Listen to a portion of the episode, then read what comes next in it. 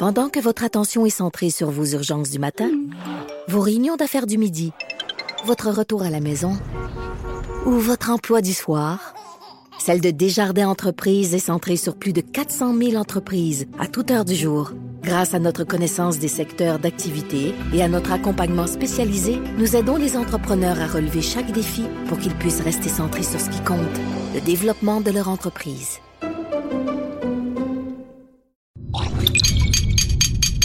Cube Radio. Pour la prochaine heure, laissez faire le biberon, laissez faire le lavage. Elle analyse la vraie vie pour le vrai monde. Bianca Lompré.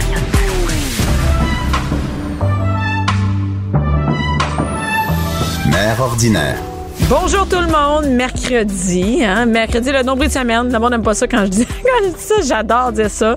On est officiellement au milieu et euh, ben c'est cool parce que bientôt le week-end s'en vient. Il fait beau, tout le monde chiale sur la pluie. Moi je suis contente. Tout le monde chiale. Moi hier j'aimais ça, je me promenais avec un petit manteau puis euh, aujourd'hui aussi. Non c'est cool, j'aime ça. Moi on, on, passe à travers la neige un peu. On va en avoir un mois à fondre plus tard. Et ce matin, euh, je suis avec euh, Maude Cohen. Bonjour Maude. Bonjour. Maude qui est la présidente et directrice générale de la fondation du CHU Sainte-Justine. Je dis bien? Très bien. et, et, moi, je trouvais ça important, en fait, de, de vous recevoir parce que, en général, euh, ceux et celles qui écoutent euh, mon émission, ce sont des mères, ce oui. sont des pères. Et, et, en fait, pour tout le monde, qu'on qu ait des enfants ou non, les, le plus important pour tout le monde, c'est les, euh, c'est les enfants. Et, ben, c'est ça. Donc, il y a la, la, la semaine, c'est pas la semaine, c'est le, mois, le mois des câlins parce qu'une semaine, ça passe vite en maudite. et moi, c'est drôle parce que j'ai vu passer ça beaucoup sur mes réseaux sociaux, le mois des câlins, mais je, je savais pas qu'est-ce que c'était et j'ai appris que c'était jumelé avec une vente, une vente de, de on dit ça un gloss, comment oui. on dit ça un gloss? Ben, un gloss, un embellisseur lèvres. En, en français. Ah, c'est beau, un embellisseur lèvres, c'est ça? Un embellisseur lèvres, oui, oui. J'ai jamais entendu ça. Bref, un, un, un, un gloss euh, qui est qui est en vente chez Jean Coutu. Et oui. pourquoi on appelle ça le mois des câlins? Ben en fait, euh, ça part de la première année euh, qui, qui a eu lieu plus de 13 ans, euh, il y a plus de 13 ans la première année. Et, euh, et, en fait, la première année, on a financé, grâce au mois des câlins, on a financé une initiative qui s'appelait la méthode kangourou, qui est en néonatologie, qui favorise vraiment la méthode euh, peau à peau entre l'enfant, le bébé prématuré et la mère ou le bébé prématuré et le père. Donc, on avait financé ça. Puis à l'époque, on avait appelé ça le mois des câlins parce que dans le fond... Ben, on, on prend l'enfant. Oui, exactement. C'est de là que c'est né. C'est de là que c'est né. Depuis, ça fait des petits parce que maintenant, ça fait 13 éditions, puis on a financé différents autres projets Donc, pas à travers toujours les à la, années. C'est pas toujours ça finance pas toujours les mêmes choses. Non. Et cette année, euh, c'est pour le centre de réadaptation Marie-Enfant, c'est ça? Exactement. Marie-Enfant, je m'excuse. Exactement. Et moi, je ne connaissais pas ça, le centre de réadaptation Marie-Enfant. Oui. C'est, c'est pas dans Sainte-Justine? C'est, non, mais ça fait partie de Sainte-Justine. Euh, c'est le centre pédiatrique, euh, nommé, je, je, pourrais dire ça, là, à travers le Québec, pour faire tous les soins de pédiatrie vraiment poussés, euh, tertiaires, quaternaires. Là. Alors, quand un enfant va devoir avoir des soins de réadaptation, soit parce qu'il a une maladie génétique ou une maladie, un trouble langagier ou un trouble moteur euh, intensif, il va passer par Marie-Enfant, surtout s'il est euh, à l'extérieur du Québec. À Montréal, on va faire aussi des cas, pour les enfants qui viennent de l'île de Montréal, on va faire des cas plus légers aussi. Euh, donc, soit par une maladie génétique ou soit un enfant qui a subi un accident, un incident qui va impliquer ensuite de la réadaptation importante, va euh, aller à Marie-Enfant, puis sur une période souvent très, très prolongée.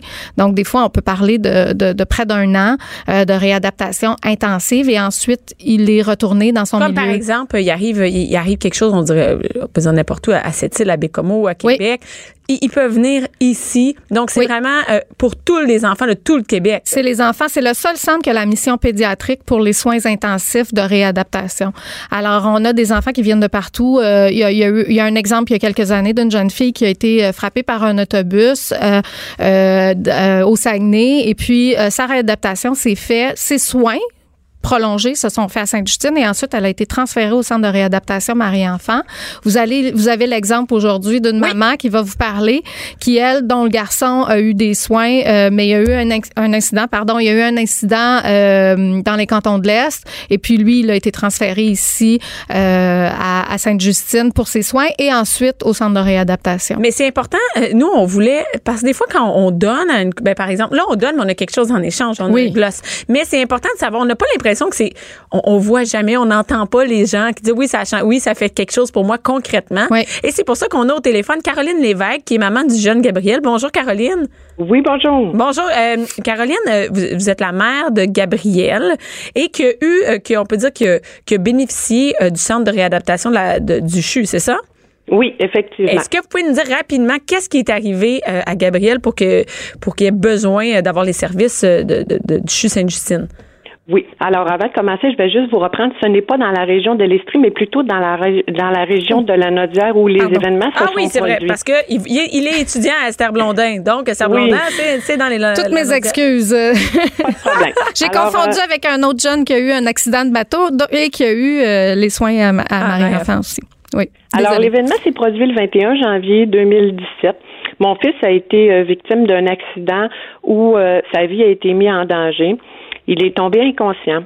Euh, à partir de l'endroit où on était, euh, soit à notre chalet au lac Cloutier, il a été conduit au centre euh, de réadaptation, pas de réadaptation, mais euh, à l'hôpital de Joliette, euh, notre hôpital local, où il a été ensuite transféré euh, à Sainte-Justine parce que sa vie était vraiment en danger, les minutes comptaient. Qu'est-ce qui est arrivé? Il y a eu un accident.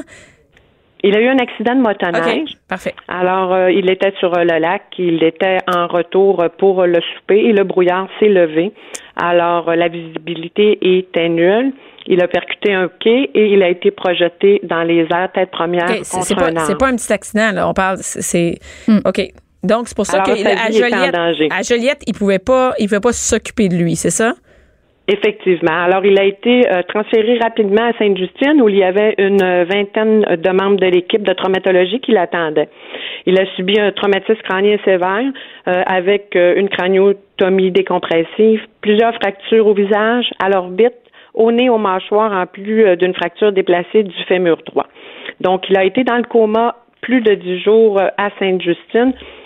Ensuite, par, euh, par la suite, il a quand même été à Sainte-Justine euh, quelques semaines avant d'être transféré au centre de réadaptation Marie-Enfant où les longs processus euh, de réadaptation ont eu lieu.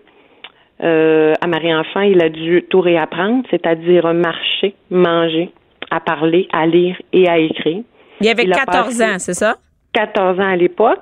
Alors, il a passé plus de cinq mois en réadaptation intensive avant de pouvoir revenir là, dans notre secteur et de poursuivre euh, en réadaptation à notre centre local qui est le bouclier. Euh, il a fait de la physiothérapie, de l'orthophonie, ergothérapie, éducation spécialisée, neuropsychologie. C'est vraiment Ah. l'ensemble, c'est global. On n'est pas juste dans. Il fallait qu'il apprenne à marcher. Là-bas, c'est tout, tout. Si je dans comprends toutes bien. les sphères au complet. Au complet. Il a même été évalué à partir du moment où il a commencé à aller mieux. Il a été évalué euh, au niveau scolaire pour savoir à quel niveau il allait reprendre. Donc, ça va Et même jusque dans l'école. Euh, C'est c'est vraiment toutes les sphères. C'est Mm. Oui. une sacrée équipe. Là. toutes les sphères. Oui, Ah. exactement. Puis c'est une équipe vraiment ultra spécialisée et c'est pour ça qu'il y a un centre qui existe au Québec pour faire ça. Parce qu'avec la population qu'on a, surtout la population pédiatrique, et l'objectif, je pense que la maman l'a dit, c'est le plus rapidement possible être capable de réintégrer l'enfant de façon euh, de plus en plus autonome, mais dans son milieu Mais c'est aussi que ce soit pas tout divisé. Donc, on a l'expertise, les compétences à la Exactement. même place et on peut, euh, on peut prendre dans la globalité l'enfant. Et aujourd'hui, et- et vous, quand vous étiez, parce que là, sûrement, il y a un des deux parents qui a dû aller à Montréal.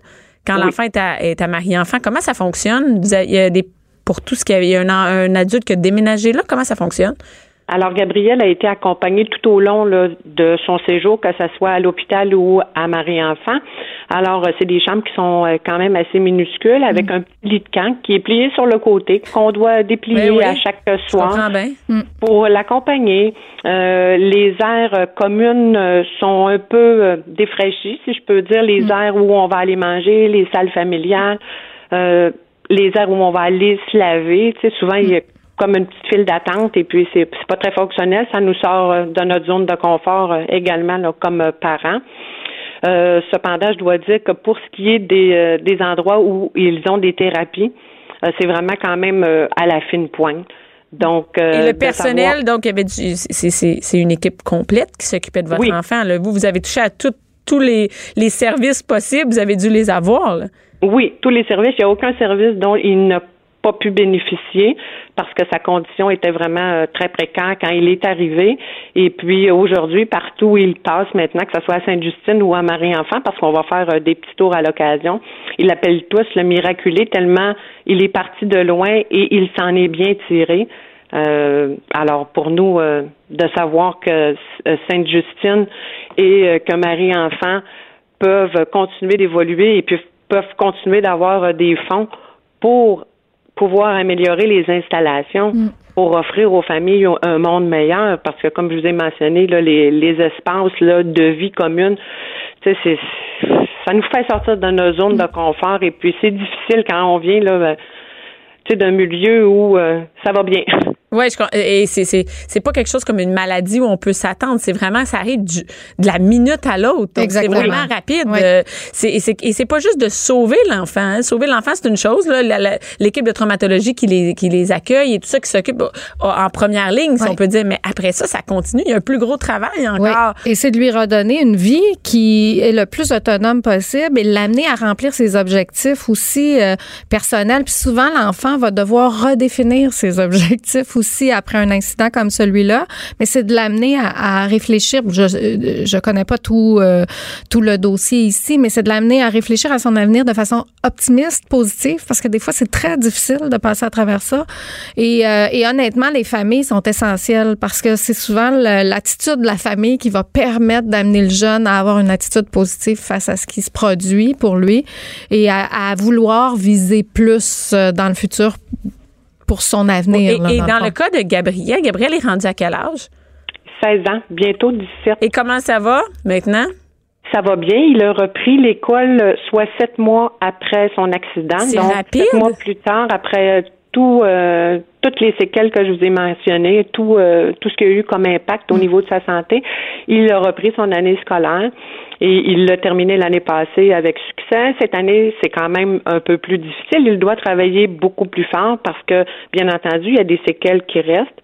Euh, dans son cas, lui, c'est perte de champ visuel. Euh, il y a quand même une atteinte de nerf optique, une perte d'odorat, difficulté de concentration, euh, ce qui amène de la difficulté au niveau de la lecture, écriture. Mm. Mais il s'en sort vraiment bien. C'est un, un persévérant. C'est un garçon qui veut aller loin, qui veut se démarquer, qui veut réussir comme les autres et qui veut se fondre dans la masse. Il ne veut surtout pas être traité comme quelqu'un de différent, bien qu'il ait des différences et qu'il les sache. Mm. Mais on se rend compte à quel point c'est important de, de, de, dans la réadaptation d'agir rapidement. Ah, Donc c'est pas l'enfant va retourner chez lui puis après ça là à un tel endroit il va avoir telle chose, l'autre chose mais pas nécessairement que ça vient tout sans, je sais pas comment dire s'emboîter. Intégrer. Oui, intégrer ensemble mais mais mm. de de, de, si on me dit sept mois après Gabriel a repris l'école, il y avait une sacrée équipe qui était là. Ah tout à fait, tout à fait. Parce que physique mais il y a aussi mentalement, tout ce qu'on a à réapprendre. Tu sais, j'ai lu euh, dans, dans le dossier euh, réapprendre à marcher, à manger, à lire, à écrire. Oui, oui. juste une chose là-dedans, c'est énorme. C'est compliqué, exactement, exactement. C'est beaucoup, beaucoup de travail pour le, jeune, pour la famille, pour l'équipe qui va venir. Et c'est important, vous l'avez dit, d'agir rapidement. Souvent, un enfant ou euh, un patient, même en, en, milieu adulte, va avoir eu un incident ou va avoir eu une chirurgie. Et, et à l'intérieur d'une semaine, on va débuter les exercices de réadaptation. Au début, c'est tout petit. Puis tranquillement, ça prend de plus en plus de place. Mais il y a des choses qui sont importantes d'intégrer rapidement dans la routine de l'enfant ou du patient pour que la réadaptation se fasse euh, de façon la plus optimale possible. on voit dans le cas de Caroline, dans le cas de, votre enfant, de Gabriel, euh, ça a été un succès quand même. Malgré l'accident et tout ça, ça finit quand même sur une note positive. C'est-à-dire que Gabriel peut reprendre sa vie et, quand, est optimiste pour, le, pour mm. attaquer le futur, si on peut dire. Effectivement. Nous sommes vraiment conscients de la chance qu'il a eue et puis nous sommes confiants également pour son avenir. Il est très autonome, il fonctionne bien.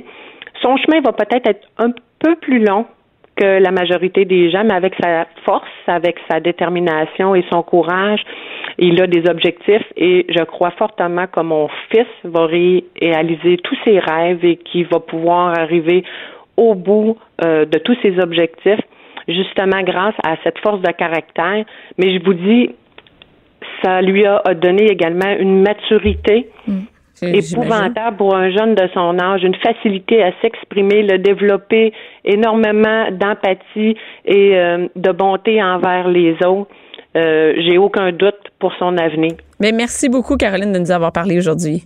Merci à vous et je suis très contente que Marie-Enfant puisse bénéficier de ses sous et bonne chance Merci, merci, Caroline. Merci. Merci. Et, et- et- et comme on le disait, c'est beaucoup de services. Et je lisais ça, c'est énormément de personnel qui travaille à Marie-Enfant. tout à fait. Je lis ça, euh, des, ils comptent 5457 employés. Mhm, mhm. C'est à l'ensemble du L'ensemble, oui. Mais, euh, mais il y a 5500 patients qui vont passer par le centre de réadaptation Marie-Enfant par année. Et vous avez là-dedans, euh, il y a elle l'a mentionné, 67 lits euh, Oui. à- en réadaptation, c'est en ça? réadaptation euh, à l'URFI, euh, la réadaptation intensive. Il y a des enfants qui habitent à Sainte-Justine jusqu'à leurs 18 ans parce qu'ils nécessitent des soins euh, Jusqu'à, ils, ils beaucoup habitent plus importants. Il il y a une petite école pour eux euh, parce qu'ils nécessitent des soins vraiment, vraiment très, très importants. Euh, et la charge pour les parents est beaucoup trop grande. C'est pas possible. Puis ils n'ont pas nécessairement tous les équipements spécialisés requis. Donc, il y a quelques enfants qui vont être là. Euh, je vous dirais, il y en a peut-être une vingtaine là, qui vont Mais être là jusqu'à la. quand même. Oui, Et qui exactement. savent qu'on ne rentre pas à la maison dans deux semaines. Exactement. Dans un mois non, dans non, six mois, on est exactement. ici pour oui, toujours. Oui, oui, oui, exactement. Parce que euh, c'est là, ça devient, puis ça devient leur maison. Euh, Le personnel qui y travaille, vous savez même pas à quel point ils sont dévoués. Ils sont extraordinaires. Moi, j'ai visité Marie-Enfant dans le premier mois où j'ai commencé à la Fondation Sainte-Justine. Ça a complètement transformé euh, ma façon de voir euh, le travail que j'allais à faire, que j'avais à faire. C'est déjà extraordinaire de travailler pour la Fondation Sainte-Justine, mais lorsqu'on visite Marie-Enfant puis qu'on s'aperçoit de ce qui, euh, de l'étendue des soins qui, qui, qui sont offerts aux enfants, euh, on peut pas faire autrement que de vouloir appuyer cette cause-là puis de les aider. Et là, cette année, les sous qui vont être amassés par les ventes du gloss, donc comment ça fonctionne? On le paye 20 dans les gens coutus. Exactement. Et la boîte est vraiment magnifique. Il y a une grand-maman avec le, le, le- le- un bébé dans ses bras. Et j'ai appris que c'est un concours de dessin, c'est ça? Exactement. À chaque année, puis là, il est en cours d'ailleurs, dessine-moi un câlin. Et puis les enfants envoient leur dessin. Il y a un dessin un jury très sérieux qui Ah est oui, formé sûrement. avec des gens du groupe Jean Coutu, des gens de Clarence et des gens de la Fondation qui choisissent un dessin de rythme FM aussi. Ah, Euh, c'est cool. Et, et, euh, ils choisissent un dessin et puis euh, et puis le dessin qui est choisi est sur la boîte euh, de présentation pour le gloss. Euh, donc c'est vraiment quelque chose de de- Il d'extraordinaire. est en là. vente aux gens coutus, Tous dans les les groupes. gens coutus. Oui, exactement. Et, et comme on disait, même si on l'achète, on est, euh, par exemple, ailleurs, dans la Naudière, dans la région de Montérégie, whatever. en C'est partout. Ça, ça sert pour tous les enfants parce qu'on peut tous venir en, en- à, à En avoir avoir besoin, pour nos Exactement. enfants. Et c'est Exactement. 20 Et là, j'ai appris comment ça se divise. C'est 10 qui Oui. va à la fondation directement. Exactement, 10 dollars. La moitié est, est donnée par le groupe Jean Coutu et l'autre moitié est donnée par Clarence. Clarence qui fait une exclusivité annuellement avec ce gloss-là. C'est une couleur exclusive qui n'existe pas nulle part ailleurs à travers le monde. C'est vraiment seulement pour euh, le Québec et pour la Fondation Chute Sainte-Justine. Et euh, ensuite de ça, ben, Jean Coutu est partenaire aussi avec Oui, vous. exactement. Et ensuite, qu'est-ce que vous faites avec les sous? Quand on dit euh, c'est pour financer euh, le, le centre de réadaptation? Exactement, par exemple, cette année, y a-t-il des projets? On dit là, on sait Oui. qu'on va le vendre, on sait qu'on va avoir des sous. Oui. Comment, qu'est-ce qu'on va faire avec cet argent Alors, il y a différentes initiatives. On a parlé, entre autres, des équipements spécialisés de pointe. Souvent, ça va être des équipements qui n'existent pas encore qui, et, et qu'on va vouloir tester. Puis c'est ça aussi, nos centres hospitaliers universitaires. Là, c'est des, des, des centres hospitaliers où on va amener des équipements qu'il n'y a pas à nulle part ailleurs. Euh, on va financer des projets, des initiatives de soins. On va financer beaucoup de- d'humanisation de, soins, des projets qui permettent justement aux parents, aux enfants de bénéficier euh, d'art-thérapie, musicothérapie, zoothérapie, etc., etc. qui Donc, c'est concret. d'améliorer là. Les, Les, gens, ils peuvent, très, très ils, concret. voient que, ils voient, Oui. on va- l'année prochaine, vous allez, vous, vous- votre équipe va pouvoir dire ça, ça a été euh, Exactement. payé par la fondation. Oui. Ben, merci beaucoup. Ben, grand plaisir. On invite tous les gens à aller chercher le gloss euh, qui est en vente partout chez Jean Coutu. Merci, beaucoup. Mère ordinaire. Pour nous rejoindre en studio, Appelez ou textez 187 Cube Radio. 1877 827 2346. Tu peux y aller, enchaîne! C'est comme C'est- Mais non, avec François Maranda et Jean-Marie Hey. Corbet. Hey. Il faut que je présente tout de suite parce que vous ne resterez Ouais. pas silencieux Non, longtemps. non, on veut rien savoir. Ah, les gars, c'est le fun parce que vous êtes venus au début, euh, quand j'ai commencé à animer, où je shakais quand j'en arrête de micro. puis Là, c'est le fun. Je suis plus à l'aise. Ouais, euh, Ben oui. Là, ça va bien. Là, ça va bien. hein? Pas Dans un ça plus va. grand studio aussi. Ah oui, quand même, On j'ai eu une dans promotion, un- là. Oui, ben oui. Tu vois bien? ils t'ont sorti. Ils m'ont sorti du garde-robe. Ouais, ben là, ouais, mais Ils ont commencé là. à sortir, là. Oui, oui. Non, mais c'est vrai, les gens, ils savent pas, mais on était dans un petit studio, puis là, maintenant. Ouais. T'as droit- t'as droit à l'oxygène, Oui, j'ai des fenêtres. Maintenant, les gens peuvent Oui. me voir. Ouais. Et les gars, on, euh, je vous reçois aujourd'hui parce que On moi, j'ai vu. pas- hein? Non, je sais pas, mais je vais te le dire. Moi, j'ai. euh, on est amis Facebook, on se connaît, ça fait longtemps. Mhm, ouais. Et euh, parce que vous êtes humoriste et vous êtes vous faites plein de choses. J'ai vu sur ma. François, j'ai vu passer sur mon Facebook que tu faisais des voix. Oui, ben ça fait des années, mais là, je fais la Ça fait des narration. années, je- Oui, mais là, je fais la, la narration d'une émission pour enfants. C'est tout cute. Ça s'appelle Les copains t'imaginer faire ça. Ah, écoute, j'ai un plaisir fou à faire ça. Et je fais des, les personnages aussi à l'intérieur. Il y a papa qui parle comme ça. euh, et euh, oui. euh, non, non, mais c'est c'est c'est un- c'est une émission Mais quand tu connais François, c'est creepy quand on le connaît, mais sinon, c'est. Non, mais c'est vraiment tout cute. Et j'ai vraiment hâte que ma fille voit ce- cette émission-là avec des petits bulldogs, là, des, des, des petits pogs, non, des Oui, pogs. Des pogs. Euh, ouais, les copains Carlin. À, à Radio-Canada La et à comment T- ça s'appelle? TF- TFO. Les copains Carlin. Les. Les Ben oui, un pog qui est un carlin. Oui, Ouais, un Carlin, ça. exactement. Ben oui, c'est ça. Tu sais, juste de catchy, jamais? Non, non. Ok, tu savais? Non, j'ai même été voir la- la- une bande-annonce avec une toune. Il y a une petite toune très jolie qui Oh, présente les personnages. C'est toi qui cool. chante là-dessus? Non, c'est pas moi. C'est pas toi, ça. Non, c'est Chante pas. Non, c'est pas vrai, c'est pas vrai. Et, et moi, j'ai vu, euh, c'est moi qui ai dit, à, c'est moi qui ai dit à, à mon rechercheuse de vous contacter parce que j'ai vu La mort nous va si bien. Mhm. C'est ça? Et là, j'ai fait, qu'est-ce que c'est ça, La mort nous va. Et, et- pour moi, La mort ne fit pas avec vous autres. Quand, Non. en- non, mais ce que je veux dire, c'est que vous n'êtes pas des gars sérieux, vous êtes deux humoristes. euh, Et avec aucun humoriste en passant. Non, c'est ça. Et je, je sais pas si on. Ben, en fait, La mort fit bien avec personne, non, pour te dire. non, mais on n'a pas le choix. C'est une fatalité. Ça, là, qu'on passe On pas a- à côté. on a- ouais, on n'a pas le choix. Et euh, donc, oui, c'est une proposition qu'on nous a fait. Puis, effectivement, c'est ça, va- ça- Comment ils sont, ils sont venus à penser à vous autres? Euh, ben, on fait du sketch. Ouais, c'est ça, pro- probablement parce qu'on fait du sketch. Et la productrice nous avait vu sur scène. Elle Mm. savait qu'on avait un univers très, très large au niveau de l'humour. Peuvent faire du stand-up, peuvent faire évidemment des sketchs et tout ça. Et elle a dit, écoutez, la mort, ça, ça peut-tu vous intéresser comme thématique? Et on s'est assis. vous n'êtes pas oui certain, oui? Ben, Euh, sur- oui, oui, Ouais. oui, vraiment. Oui, il y a des, même un numéro dans le premier show, euh, dans le show qui roule présentement, qu'on a enlevé parce que le show était trop long, mais c'est un beau numéro touchant. Puis euh, c'est sur D'ailleurs, il est dans la dernière émission, ce numéro-là, finalement. Puis il a fallu qu'on écrive à 45 minutes, en fait, pour les sept émissions à peu près, de, de stock euh, humoristique sur, Sur la, la mort. mort. Et on a eu beaucoup de plaisir à faire ça parce que c'est pas juste la mort en tant que telle. hein. Comme on dit, ça parle de la vie aussi, ça parle de, de- de nos croyances. OK, pour oui, mais l'après, ça, c'est, le beau discours. Ça parle de la vie, la Non, non. mort. Mais la mort, c'est quand même bien la mort. Ouais, mais. Oui, mais- oui. mais la mort, tu y penses pour faire tes préarrangements? Tu penses à la mort parce que tu as quelqu'un autour de toi qui est mort? Donc, Ouais. c'est tu as tout rapport avec ton existence pendant ton, Oui, oui, t'as ton raison. Ouais. Ben, tu y passes assez, ça. Ça te hante toute ta euh, vie. Comment. Annoncer la mort euh, de quelqu'un à quelqu'un d'autre? Donc, ça a tout rapport avec le fait que, OK, c'est pendant qu'on est vivant qu'on pense à ça. Et ça nous a, ça nous a poussé à penser à plein d'angles différents, justement, pour en. OK, bon, là, la mort nous va si bien. C'est quoi exactement? Comment. Moi, j'ai vu ça, mais j'ai vu TVA. Je suis OK, c'est pas j'ai lu, c'est un truc web. Genre, ah, ouais, ah, non, ça va être à TVA. C'est, quand même- c'est big, là. Oui, c'est le format, c'est un docu-magazine parce que c'est un magazine d'information évidemment sur la mort, les, le, le domaine du funéraire puis tout ça. Et euh, les- on voit aussi des intervenants qui parlent, euh, qui accompagnent des gens en fin de vie. Il y a vraiment de tout là-dedans, mais euh, sous forme documentaire parce que c'est des témoignages. C'est vraiment tourné et monté comme si c'était Un documentaire? Un documentaire. Tu suis des gens dans leur vie. C'est vraiment, comme on dit, il y a un terme qui s'appelle slick en anglais, mais Ouais. c'est beau, c'est beau à voir. C'est voyeur, tu sais, on suit une thanatologue dans son travail, elle nous explique comment Hey, elle fait ça. tu Fait sais que, moi, je voulais être thanatologue. c'est vrai. Ah oui? C'était mon rêve. Tu voulais De toujours, je voulais. Je, oui, ça, je. tripoter des morts. Je sais bien que t'as le Non, teint je blanc, t'as le pas teint blanc. non, j'ai jamais trippé sur tripoter des morts. Mais, Non? mais oui, je voulais être thanatologue. Tu tripotes-tu, là?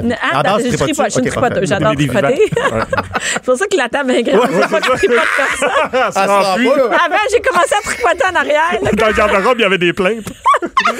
Ah, c'est Fait qu'on dit, faut qu'on agrandisse la... Et euh, non. Puis, puis mort, c'est plus facile, tu sais. Oui, Oui. Ils réagissent. Moi, non, je voulais être thanatologue. ouais. Non, non, mais Un- un homme. je vais finir mon histoire. Non, arrête. Non, mais ça a l'air. Si on apprend ça dans le documentaire. Non, mais je, je sais pas, hein. Peut-être dans un des épisodes. Tu vas aller là, toi? Non, mais je sais pas, mais. Non, une des personnes Oui, qui intervient, je pense peut-être. qu'on Il, est, euh, ouais, mais il parle de toutes sortes de choses. Je te jure, il parle de tout. Il parle même que les rires en canne à la télé, ça date de. Il y a les années 50 et c'est toujours la même banque de gens. Donc, ils sont tous morts. C'est tous des, des morts qui rient quand Qui on rient, entend finalement. rire. C'est, la canne, elle a été prise il y a longtemps. Ouais, Il y a longtemps. Et ces gens-là ils n'existent plus aujourd'hui. Non. Alors, mais non, il y, a- il y a toutes sortes de sujets, je te jure. Sacré. C'est OK. Et, et non, mais thanatologue, moi, je voulais faire ça. Je vais finir ouais. mon histoire. Moi, Ouais, venir. voilà. Bon, je voulais être thanatologue. Puis euh, c'est- contingenté au cégep. Ah ouais? Ah je oui? pas- fallait que Ah, m'étonne. fallait, attends, fallait que j'attende une autre, une autre euh, session pour rentrer. Il y a des tests, peut-être, faut que tu fasses un test avec tes mains. ouais. puis- ouais, tripote, puis tout, là.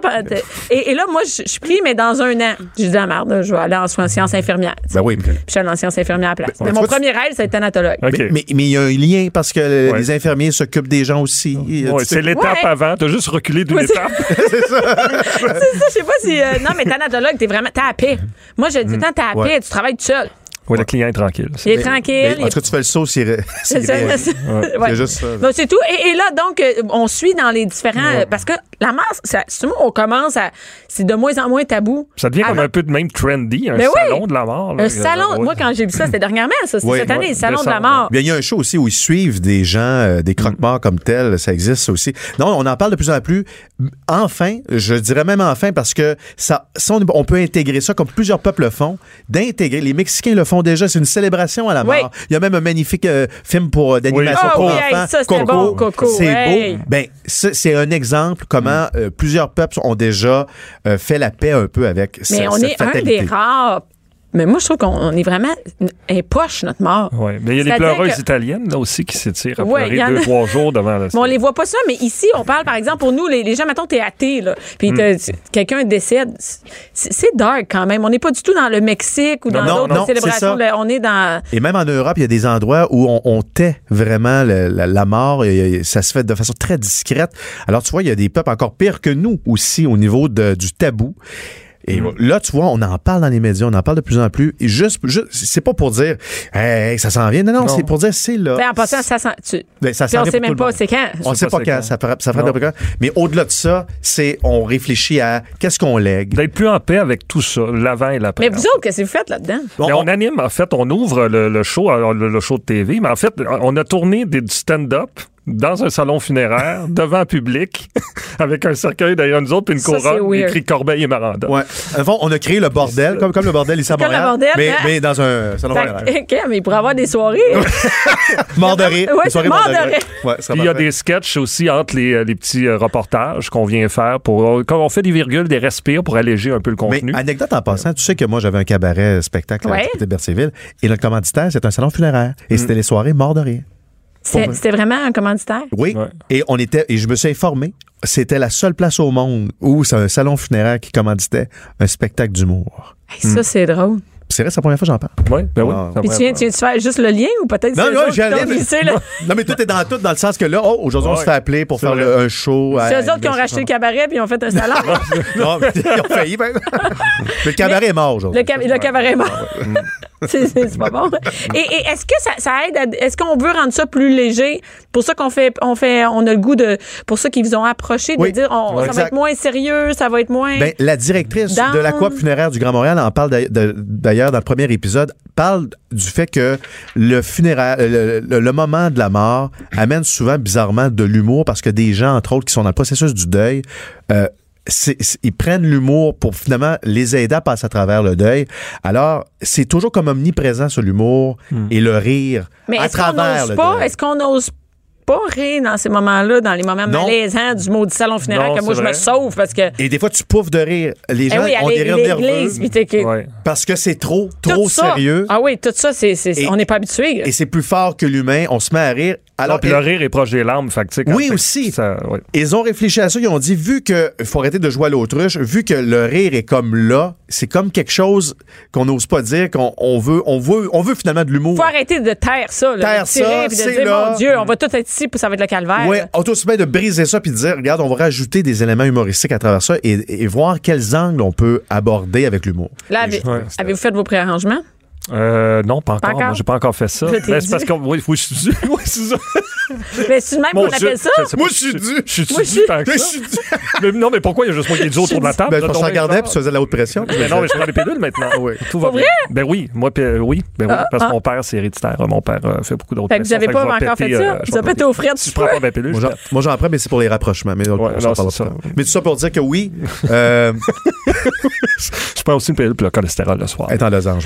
Ok, c'est bon, J'achève, C'est assez, j'achève. OK, c'est assez. Non, mais euh, oui, euh, non, mais on y a pensé. C'est sûr Et d'ailleurs, on est, on, il arrête pas, il décroche pas de ses maudits bobos. L'oméga 3 de la vitamine C. on est diamétralement opposés au niveau de notre, notre croyance d'après. Ah oui, ah ben, avez-vous des Oui. croyances? Parle- Est-ce que ça en, il en parle là-dedans? Ben, moi, je suis totalement athée. Pour moi, il n'y a rien après. C'est terminé. C'est euh, c'est noir. Blackout. Rideau. Hey, Il y a- ça, c'est dé- déprimant. Ils appellent ça le néantisme. Ah ouais? Ouais. Ben, c'est l'athéisme aussi, non? Ou s- non, mais le fait que c'est. Ben non, tu peux être athée, tu peux être athée puis penser qu'après, il se passe de quoi? Non, ça, c'est agnostique. C'est, je suis pas sûr. Agnostique, c'est ça. Ah, lui, ah, Agnostique. Bon, ben, je peux y aller, je prends la vitamine D aussi. Bon, vas-y. Ah ouais. Ouais, c'est agnostique. Euh, oui, agnostique, c'est ne sait pas. Il peut avoir de quoi. Athée, c'est à rien. Ce qui- mais moi, je trouve pas ça déprimant, à mon point de vue. Au Ah contraire, non? ben non, ben non, parce que tu te dis, c'est le fun, il est là. Il est pas après. Ça donne rien de te dire, euh, oui, mais après, je vais arriver dans un. Ben là, je dis, c'est pas ça pour tout le monde, mais il y a un lieu. non, mais toi, est-ce que tu penses, en ouais? non, Carpe Diem, aie du fun là, parce qu'après, il y aura. C'est fini. Oui, c'est ça. J'avais, j'avais un membre La de voix ma que vous famille- entendez, c'est Jean-Marie Corbin. il y a un membre Ouais, de ma famille qui disait de toute façon que ça allait super mal dans sa vie, puis il disait oui, mais de toute façon après je, je, je, je gagne, je gagne mon paradis, puis tout ça. Je me disais mon Dieu, je devrais tellement avoir du fun avant d'être euh, avant de mourir. Et moi, je suis. Toi, François? C'est complètement le contraire de lui. C'est moi, je pense qu'il y a quelque chose après, sinon je trouverais ça totalement absurde. ou tu t'accroches, t'espères. Ben oui, peut-être. Oui, c'est une espèce d'opium. On dit que la religion, c'est l'opium du, du peuple. Et effectivement, on, on, on a besoin de, de se rassurer en se disant que peut-être qu'il y a quelque chose après, mais en même temps, on n'a pas y de preuve qu'il n'y a Ben, rien. Qu'est-ce qu'il y a après? Ben, oh oui, ça. mais- t'avais à l'imager maintenant. à l'imager, euh, Ouais. ouais, est-ce mais ça dépend des journées. Ouais. Comment ça pourrait finir? ça dépend à qui je peux le dire. Ouais, c'est ça. Euh, non, mais je sais pas c'est quoi. Je sais pas. Mais je sais juste que il y, y a plein de croyances possibles. Mais il y a la réincarnation. Il y a, Il y Ben non, il y a ben ça, oui, ben non. il y a ça. Ah non, mon Dieu, ça va être une grande déception, ta mort. Ben, il sera pas déception. Regarde, il sera pas déçu, ça va être Non, noir. il verra euh, c'est ça, moi, c'est- c'est ça. On s'en Il y a sert. peut-être un petit moment quand tu meurs où tu te rends compte que ça, ça t'annonce que ça va être noir, puis t'as juste le temps d'être déçu avant de mourir. Ah oui, c'est ça. Hey, ça serait-tu chiant? Hey, ça, c'est dégueu. Ouais, on va te le dire. C'est fini. Là. Plus rien. On va fermer, là. Euh, on va fermer. Colin, Ah. non. Parce que moi, mon frère, je le savais. Juste pour t'enrager juste à la fin. Mais est-ce que est-ce qu'on aborde le thème des autres cultures? Oui, on, on parle on- du- Euh, Des gens qui pensent à, qui croient à d'autres choses? Oui, entre autres, on parle entre autres du plus grand rite funéraire célèbre qui est probablement celui de, de de l'Égypte antique avec les, les pharaons. Euh, eux, ils, ils mettaient Eux leur, quoi? ben, ils mettaient le pharaon Euh, dans dans le. la pyramide. Ben, il en mettait un, tu sais. Un, imagine Mais comment. c'est- Non, mais imagine C'est comment. pour les autres. Non, mais c'est important, tu penses, tu sais, le, le- le- oui. la mort pour eux. Euh, on parle. euh, Parce qu'ici, au Québec, on est, c'est, c'est multiethnique. Donc Oui. les- les- les- parce que c'est présenté par les coopératives funéraires, c'est ça? Grand Donc, Montréal, oui. du. Grand Montréal, donc, il- du Grand Montréal, il y a, il y a plusieurs, Oui, euh, plusieurs ethnies, plusieurs des nationalités, plusieurs croyances. Oui. Donc, ils, eux autres, ils doivent faire face à ça. Ils doivent Il y a des s'adapter. demandes. Oui, s'adapter. Oui, pas faire face, non, s'adapter. de là leur formule, leur, leur formule flex pour justement adapter les cérémonies selon ce que vous voulez. Euh, On bon, peut faire ce qu'on veut. Ouais, ben, Ouais, exemple, ben- t'aimais le golf, tu peux euh, avoir ta cérémonie sur un green de golf. Pas vrai? Ben oui, pas vrai. Ben oui, ben oui, ben oui. Comme on dit, ça fait un trou d'un coup pour une fois. Vois. Toi, ce serait quoi? Où tu voudrais être? euh, Faut que ça mettons, représente on dit- ta vie. Mettons, dit, euh, tu as le droit d'être euh, exposé ou enterré n'importe où. euh, Ta cérémonie, Hey, ça faut peut fasse de quoi? Ça peut être dans un party de filles, toi. Ben oui. Ben oui. oui. Ben oui. Ton urne en avant qui fait, qui fait un show tout seul. Non, mais moi, tu sais quoi? Moi, moi ça, oui, c'est cool. Ça, oui, moi, je le dis souvent. J'espère que les gens vont prendre un verre. Puis tout. Et, Voilà. Et, euh, Ben, c'est une formule, ça. Ouais, c'est une formule, mais, mais moi, j'ai peur de ça, tu sais, se faire brûler ou se faire enterrer. Mais tu sens rien. mais je sais pas, moi, comment tu fais Ben pour non, savoir que mais tu sens parce qu'il rien? n'y a rien après. Ben, tu sais. Fait que là, il te brûle. Peut-être que c'est la même petite voix là, qui arrive avant. Hey, tu vas sentir de quoi? Hey, Ouais, ben non. tu t'en vas dans le fond! Tu t'en vas dans le fond, attention! Il y a l'aquamation aussi, tu peux maintenant être liquéfié. Euh, Hey, ça quoi? veut dire ça, liquéfié- la- L'aquamation. Il te- Dans l'eau? As-tu vu Breaking Bad? Non, c'est plus Non. c'est pas de l'eau, vraiment. Tu tu sais, tu te liquéfies pas dans Non, l'eau. non, mais c'est Ça comme- prend un Non, petit mais non, quelque tu chose de pourris plus dans fort. l'eau, tu pourris dans Ça l'eau. prend un petit quelque chose d'acide, j'imagine, pour que Ça met un petit peu de citron. Un zeste. Ça c'est- se finit dans un bocal. Non, mais c'est C'est Ricardo Non, qui mais venait comme avec le C'est gars- Non, ça, c'est tu finis dans une soupe, c'est pas l'aquamation. Non, mais c'est la- c'est c'est sérieux? ce que Oui, oui, l'aquamation, oui, oui. Tu sais, mettons, être brûlé te tente pas, t'as toujours l'option. Mais c'est quand même me détruire le corps, tu sais. Oui. Oui, oui, mais Y a-tu une option? c'est l'option Breaking Bad, je sais pas si t'as vu. Non, Ouais, mais non. Dans l'acide sulfurique, autres, ouais, c'est- Non, mais. Toi, une chance, c'est déjà tourné tes affaires.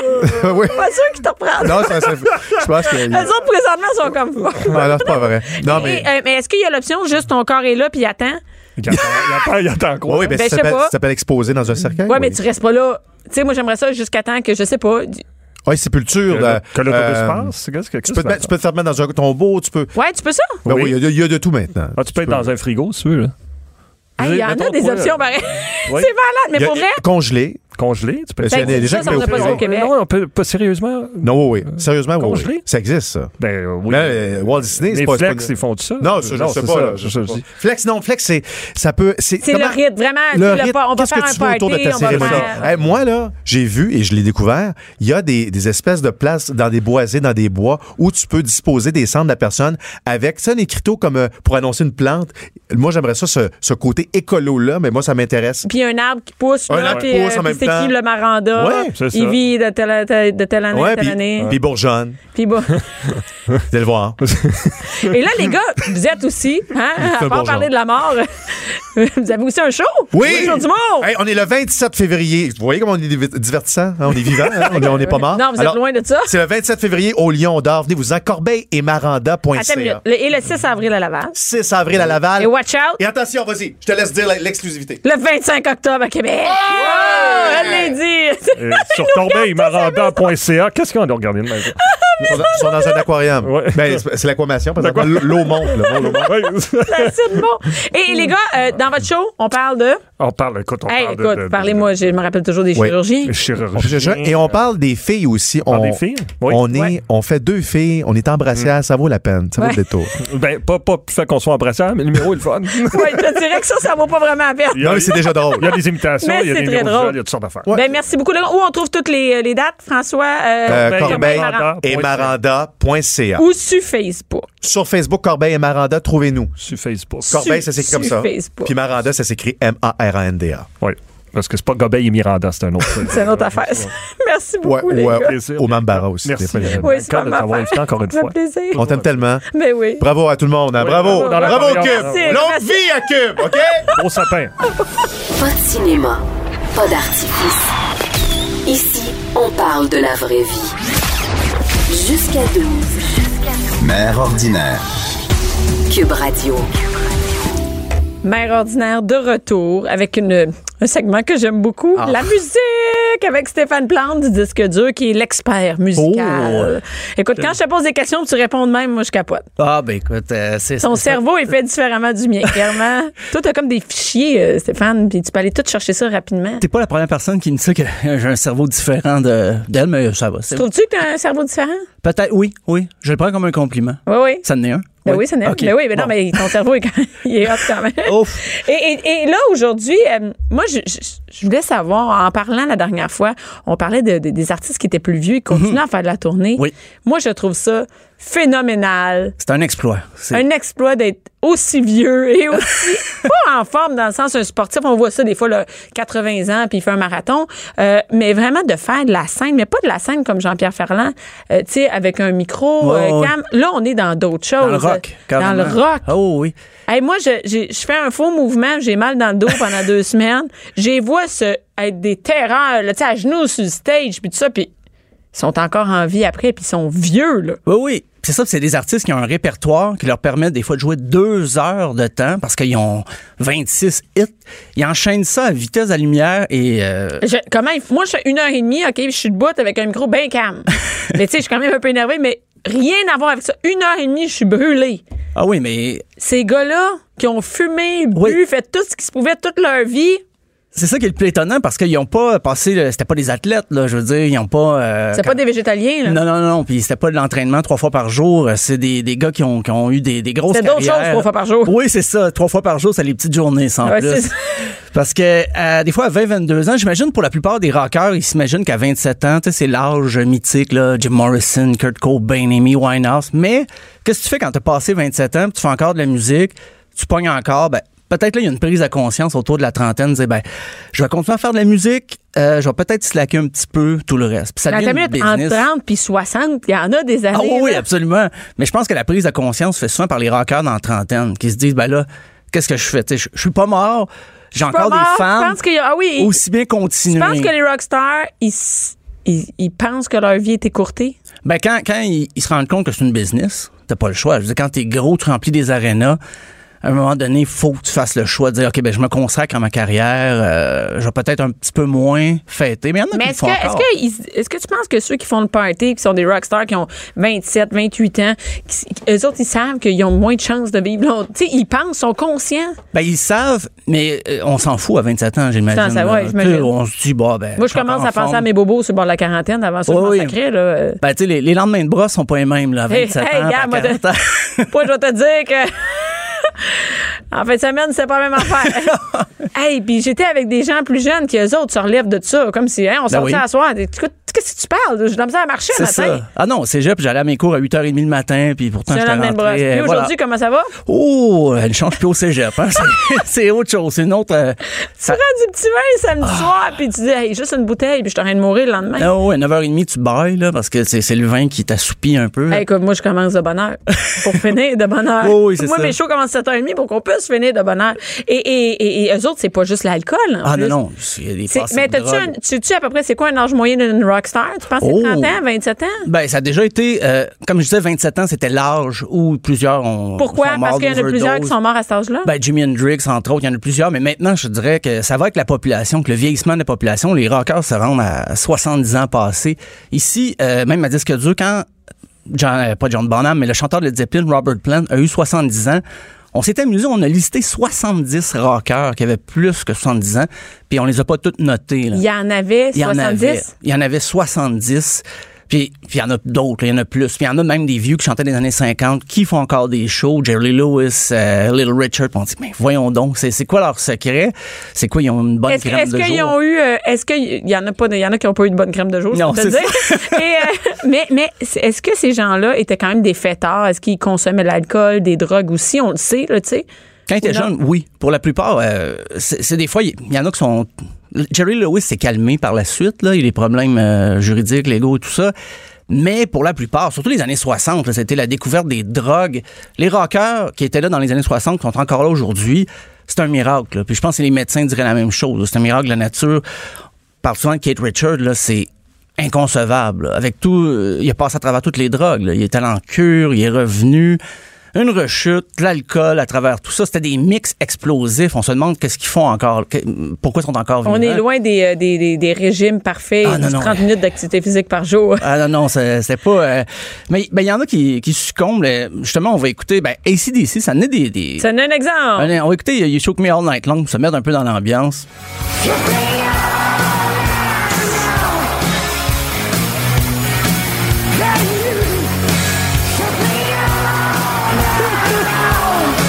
Il y avait déjà une voix de vieille. Oui, oui, oui. euh, Brian Johnson, qui est le, le- le chanteur. Là, c'est sûr que je triche un peu parce qu'ACDC, ils en ont perdu en cours de route. Euh, novembre 2016, ils ont perdu Malcolm Young, qui était le guitariste rythmique, un des fondateurs du groupe avec son frère Angus Young. Mais Angus Il est mort à quel âge, lui, à peu près? euh, il y avait, bonne question. il avait pas 30 ans. Non, il avait pas 30 ans, mais il avait pas 70 OK. non plus. Il était dans la soixantaine. Angus Young, son frère, lui, euh, 62. 62 le- tout récemment. Et ils font des Attends, spectacles. mais tu dis tout récemment. Ouais, ben... euh, Tout récemment. Tout t'as ça récemment. dans ben, ta tête. Ben, récemment, je te Pourquoi dirais. t'as ça dans ta tête? Fin, ben, parce que j'aime ici. ça, c'est. euh, Sacré. il est mort à 64 ans, euh, Malcolm Young. J'étais dans la bonne décennie.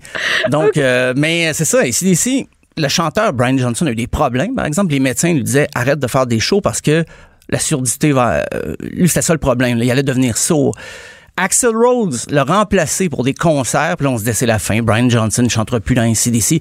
Est-ce que c'est la fin des CDC? Parce que on associe beaucoup, même, il y avait un autre chanteur dans les années 70 qui était Bon Scott. Après ça, Brian Jo- Johnson a remplacé. On s'est dit, si Brian Johnson s'en va, c'est la fin. C'est fini. Mais finalement, Brian Johnson est revenu et ils refont un nouvel album en 2019.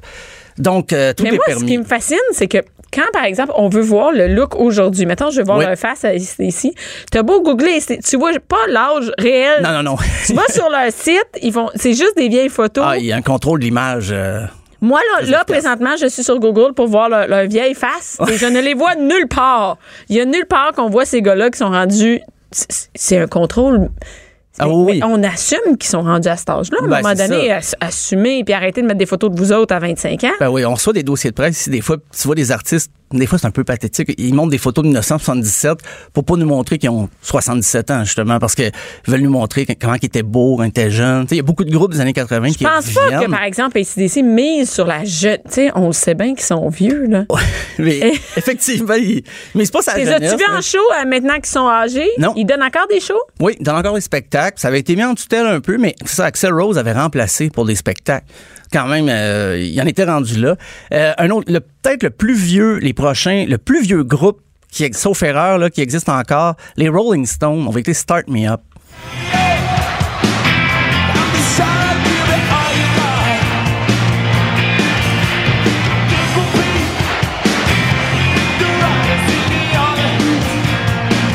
Ça date pas d'hier. Oh non! No! Et eux aussi. Ah oui, ils jouent encore. Puis un nouvel album en 2019, eux autres aussi. Nouvel, nouvel album, nouvelle chanson. Donc, Nouvelle chanson. Absolument. Et non seulement tu t'en. euh, sac, c'est tout qu'une job. Et ils ont quel âge? euh, ben Mick Jagger, il, euh, attends, il va avoir 70... Ça- il, est est en 43, Mick Jagger, donc il doit avoir, euh, si je fais le calcul, Il est né en 43. Ben oui, écoute, ça, ça veut dire. ça- c'est... Du cerveau, c'est du cerveau. C'est l'âge hein? de mes parents. c'est l'âge de mes parents, ça.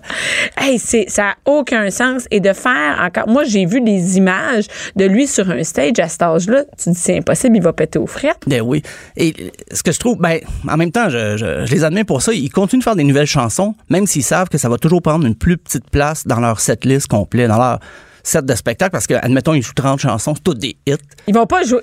Ils joueront peut-être une ou deux pièces de leur dernier album, mais plus ça va aller, moins ces nouvelles chansons-là vont avoir une place Ben non, c'est ça. Donc, ils le que- font, mais finalement. Ben, ils le font pour le, j'allais dire pour le plaisir, mais c'est sûr qu'il y a une question marketing aussi, pour promouvoir la tournée à venir, tout ça, pour montrer que les gars travaillent encore ensemble, qu'ils s'entendent encore assez bien, mais il y a une partie, c'est ça, une grosse partie promo là-dedans, dans l'idée de sortir un nouvel album, parce que les gens iraient les voir quand même avec des vieilles tunes, c'est Mais certain. de- d'être capable de faire ça, de partir en. Il y a une tournée, là. Oh, oui, Tu sais, absolument. c'est la tournée, c'est de la tournée quand même. Et Ah oui. sacrifice. C'est c'est sûr que là, euh, le, le- le calibre de Rolling- des Rolling Stones, c'est euh, c'est des standards très élevés.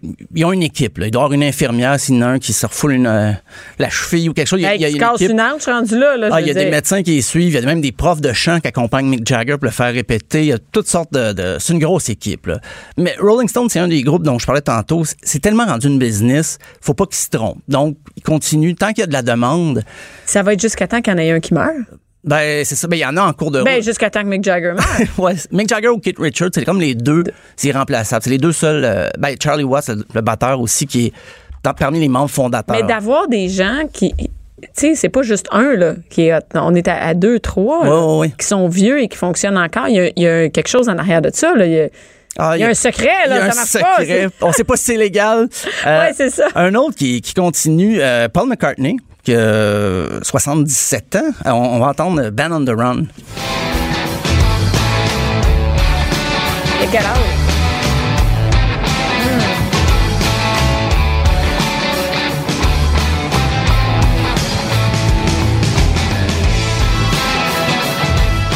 Et lui est à 77 ans.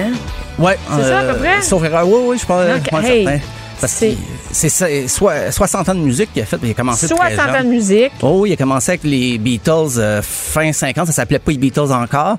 Puis il a continué, puis il a fait une carrière solo, il a enregistré avec un paquet de monde, puis lui aussi il sort des nouveautés. euh. Encore? Ouais. Est-ce que c'est un besoin? Il faut vraiment que tu aies un besoin, soit de. Je, je sais pas, mais c'est pas un besoin financier. Non. Donc, euh, c'est vraiment par plaisir, mais le plaisir de partir en tournée aussi loin, c'est de la- c'est de la- c'est tough Oh, pour oui. le, sur, le, pour- sur le corps, en fait. Ben oui. Donc, ce besoin-là, tu pourrais rester aux États-Unis bien calme, là, puis pas aller loin et juste en faire un peu, mais non, ça continue Ah partout, puis ça va en Amérique du Nord, partout. Ben, eux autres, c'est des tournées même euh, au Japon, Mondial. Amérique ouais, du c'est ça. Sud, Hey, aller euh, en Asie faire un show, il faut que tu veuilles. Oh, oui. Puis ça va être des bonnes conditions. C'est quand même exigeant sur le corps. C'est vraiment exigeant. Ils se donnent. Puis comme je disais, c'est tous des hits, donc il faut que ça soit long. Bruce Springsteen, qui, a- qui a eu 70 ans, ou qui va, avoir 70, qui va avoir 70 ans cette année, il fait des shows de 4 heures pour ses fans. Je veux dire, il a battu le record. C'est Ben, lui tout le long, là. Ouais, 3h52 minutes. Le- Au New Jersey, il a fait un spectacle. C'était le record mondial du spectacle de rock le plus long. Mais il va avoir 70 ans cette année. Puis il est avec son band, puis une belle complicité, c'est sûr, mais il joue, puis le public en demande, puis en redemande, tout ça. Et, et les gens se tannent pas, c'est-à-dire qu'ils disent pas euh, parce qu'ils sont rendus vieux, on ira. Tu sais, ils vont remplir des salles quand même. Ah oui, oui. Donc le fait qu'ils vieillissent, eux autres, ça change rien. Est-ce que c'est parce que c'est des hommes? Est-ce qu'on a des femmes qui rendent. Il y en a aussi. Ben, il y avait euh, un exemple, Blondie, le groupe Blondie, la, la chanteuse Debbie Harry. Et sont revenus, elle, elle a 70 ans, justement, et ils sont revenus sur la scène. Ils ont joué à Oshiaga, mais là, c'est parce que Blondie profite du fait que les jeunes euh, aiment beaucoup Blondie. Ils redécouvrent ça. C'est un groupe euh, punk new wave fin des années 70 début 80. Et là, les gens redécouvrent ça. Donc, elle a recommencé à faire des spectacles, mais elle n'a pas été tout le temps, tout le temps, tout le temps euh, en Là, comme les autres, mais est-ce que c'est parce que, tu sais, les, les, les- premièrement, les femmes vivent plus longtemps que les hommes, mais là, clairement, dans les rockstars, mais euh, on accepte plus que les gars, on accepte plus que les gars, ils vieillissent, on accepte d'aller les voir, ça nous dérange pas qu'ils vieillissent, mais une fille, on fait, arc, c'est une vieille matante qui chante. Ben, c'est vrai ça? que le- rock, c'est très macho encore. là. C'est vrai qu'il y a encore ce- cette espèce de préjugé-là quand euh, une chanteuse vieillit, puis on dit, ah, elle n'a plus la même voix. Souvent, quand c'est un homme, il vieillit comme Bob Dylan, il n'y a plus de voix, mais les gens trouvent encore ça, ah, ben, c'est charmant. Mais quand c'est une fille, puis on a peut-être pas le goût de voir. euh, c'est une vieille grand-mère. hein. non, mais c'est vrai, on se le cachera pas, c'est ça. Et on, on en voit peu, mais même si elles font pas du rock, les femmes, quand elles vieillissent. Ah, ben, pour les actrices, c'est très difficile aussi. là. Puis les chanteuses, même chose. peu importe, oublie rockstar, qu'on soit pas dans le rock, on n'en voit pas des, on en voit peu des vieilles chanteuses. C'est effectivement plus difficile. Il y a des spectacles de temps en temps là, qui vont réunir, c'est comme des revues musicales. Ah oui, mais, une fois de temps en temps, on n'est pas dans continuer puis d'avoir une tournée mondiale. Effectivement, il y a ça, c'est peut-être des, des, des auditeurs qui pourront me relancer des fois là-dessus, mais pour vrai, c'est plus difficile. J'en ai vu moins. Parce qu'il y a aussi, il y en avait peut-être moins dans les années 60-70. C'est dominé par les hommes beaucoup. Fait que ceux qui nous restent, qui sont encore très populaires, c'est beaucoup des gars. Bon, on, a-tu certain. des rockstars euh, femmes euh, dans le rock, là, de vrai, dans la, qui Ben, pourraient compétitionner avec ACDC? Marjo, Marjo, elle fait encore Ben oui, des Marjo. shows. puis- Ah oui, mais Elle fait des petits shows acoustiques, là. Elle fait, mais elle fait des shows rock aussi. Moi, pareil, pareil comme ACDC. Pareil, Même, pareil, hein, même une affaire. tournée, là, au bistrot. puis- Ben oui, oui, non, mais je, je l'ai vu euh, en festival. Hey, il a je sais, je l'ai vu moi aussi. 4-5 ans, puis euh, le petit bloc Corbeau, là, il rock. euh, elle a rien à envier à personne. Je, euh. je sais, la même forme, tu dis, où c'est qu'ils vont chercher Oh, oui. ce- cette énergie-là? Mais c'est le feu sacré, là. Je pense parce que souvent, les rockers, les musiciens, ils savent rien faire d'autre. Je, je sais pas ça, ça a l'air, ça sonne très péjoratif, là, mais Mais là, mais on va pas l'avoir dans une comédie musicale après. ben, c'est ça. Puis ils ont donné leur vie à leur métier. Donc, rendu là, ben, pourquoi pas euh, continuer et la, la laisser. Et les gens sont là hein, pour Marjo. Ben là. oui. Moi, j'ai vu Marjo sur un spectacle de P.A. Méthode euh, qui faisait euh, les années, Les années euh, 80. les années 80. Et Marjo était en feu et le public l'accueillait là, comme si euh, comme si c'était une grosse Oh, oui. rockstar, là, finalement. Ben, ça Donc, en est une. Au Québec, c'est c'est- c'est notre. c'est notre rockstar Voilà. qui peut compétitionner avec ACDC. Absolument. Merci beaucoup, Stéphane Plante. Merci, Bianca. Cube Radio.